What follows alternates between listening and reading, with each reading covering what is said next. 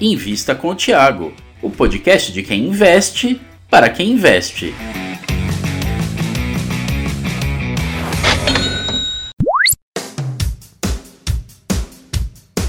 Nesse vídeo eu convidei o nosso analista aqui, o João Daron.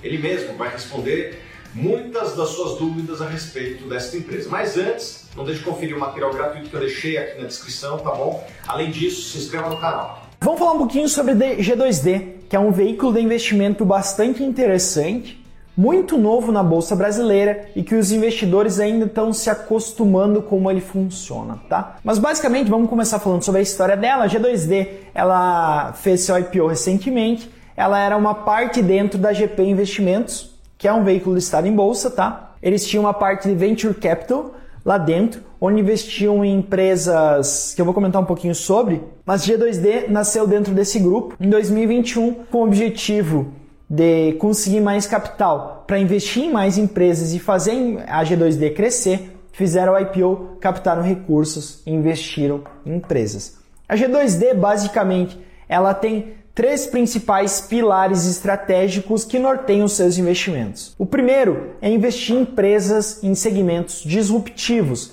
principalmente fintechs e edtechs, tá? Fintechs são empresas de tecnologia ligadas a questões financeiras, edtechs são empresas de educação ligadas a tecnologia, então são empresas de educação que usam tecnologia. Segundo pilar de investimento da companhia, o segmento de consumo. O que acontece com o segmento de consumo, só para dar um overview para vocês, tá? Durante o século XX, a gente teve a Unilever como sendo o principal veículo, a principal empresa consolidadora do setor de consumo. A Unilever usava propagandas para massas e acabou é, conseguindo espalhar todas as suas marcas, ou grande parte de suas marcas, dos seus produtos, para serem consumidos, tá? Com o advento da internet, o que aconteceu foi que se criaram muitos nichos de mercado. Então, vou dar um exemplo para vocês. Se em um bairro existe uma pessoa que gosta de discos de vinil, há 10 anos atrás, muito provavelmente esse cara colecionava vinis é, de forma bastante difícil, é, de forma bastante solitária. Hoje em dia, se um bairro tem uma pessoa que gosta de vinil, ele vai procurar uma comunidade sobre discos de vinis e aí ele vai conseguir ter muito mais acesso, não ser solitário, conseguir melhores preços, discos de vinis mais interessantes, entre outros pontos. Da mesma forma, o consumo. O consumo começou a ser muito nichado.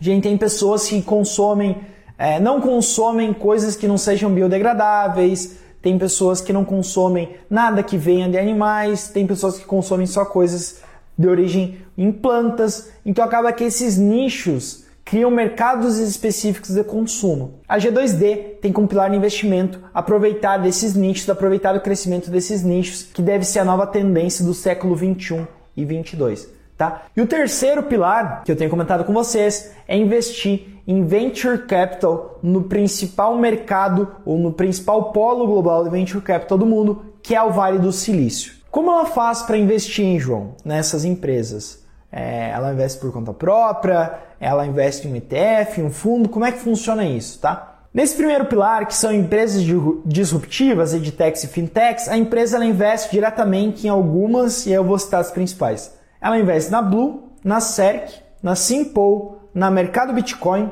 e na Quer Educação. Cada uma delas tem a sua dinâmica específica, então acaba que se eu fosse comentar sobre o modelo de negócio cada uma delas, cada uma delas é uma empresa, então ficaria muito longo o vídeo, mas basicamente são empresas ligadas ao setor de tecnologia, recebíveis, a Blue, o mercado Bitcoin acho que vocês já conhecem, criptoativos e tokenização. A gente tem a Quero Educação, que é concilia universidades que têm lugares sobrando com pessoas que querem estudar. A CERC acaba fazendo, tendo um, um certo uma certa destinação com fluxo de movimentação de dinheiro, entre outros pontos. E a Simple é uma, é uma agência, é uma corretora autônoma que acaba por ter um alinhamento muito grande entre os corretores e a companhia. Tá? Essas empresas compõem o pilar inicial, que são de segmentos disruptivos. Quando a gente pega o segundo pilar, que são empresas ligadas ao bens de consumo,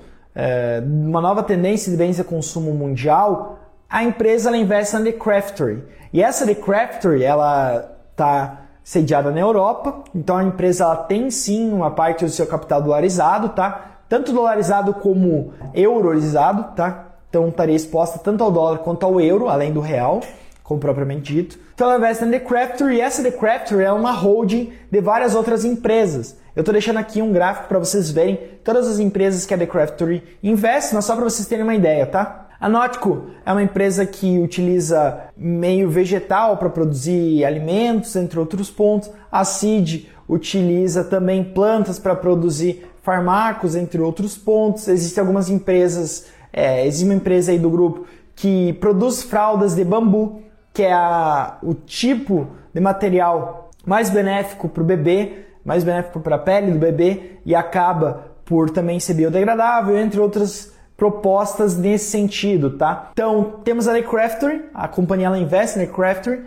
e por fim, a gente tem a Expanding Capital. A Expanding Capital basicamente é responsável por alocar recurso em várias empresas no Vale do Silício, e aí tem vários setores aí dentro, tá? Desde lançamento de foguetes até criptoativos, tem de tudo ali dentro na Expanding Capital. A maior parte do valor da companhia está nesse primeiro bloco, que são empresas de segmentos disruptivos, a Blue, Mercado Bitcoin, CERC, Simpol e Quer Educação. The Crafter também tem uma participação bastante relevante, tá? E é um pouquinho menos para Expanding Capital. E essa é a G2D. Então ela é um veículo de investimento que acaba por investir em outras empresas, é como se fosse uma holding, tá? A G2D é um veículo de investimento permanente que investe em outras empresas que essas empresas tendem a crescer e gerar mais resultados para a companhia, tá bem? Quais são os riscos, João, que você vê nesse business? Bom, como todos os riscos de investir em venture capital, são empresas muito pequenas e existe uma baixa transparência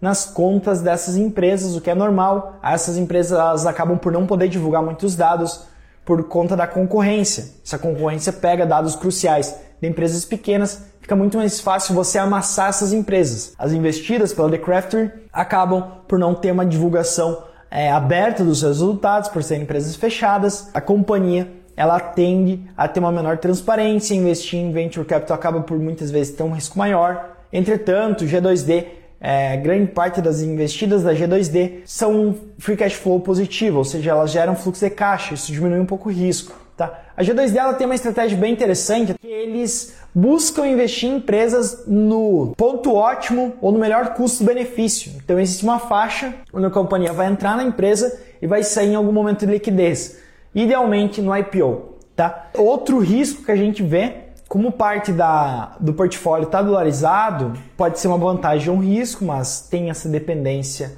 com o dólar e o euro. Tá? E por fim, quando a gente pega o histórico da GP Investimentos, ele não é histórico tão positivo. É, e como a GP controla a companhia uh, e tem aí seus executivos que fazem, existe uma intersecção entre os executivos, tá? A GP acaba por prestar um serviço para a G2D, a G2D paga uma taxa para ela então existe uma taxa em cima do NAV, além da valorização do NAV que ela paga para a GP, existe uma questão do risco da GP por não ter um histórico tão bom de resultados, etc. Eu acho que esse é um dos principais riscos da tese, tá bem? Mas seria isso, pessoal, que eu queria passar sobre G2D. Eu acho que é um veículo de investimento novo na bolsa, começou a ser negociado há pouco tempo. Uma forma interessante dos analistas se exporem a venture capital. Eu acho que é um ativo que vale muito a pena ser analisado e se dar uma estudada mais a fundo, tá? No link da bio, a gente tem um e-book sobre como analisar uma ação. Eu acho que esse e-book pode ajudar vocês nessa caminhada de vocês como investidores para entender melhor as empresas, entender melhor o modelo de negócio e o que olhar num business, tá bem?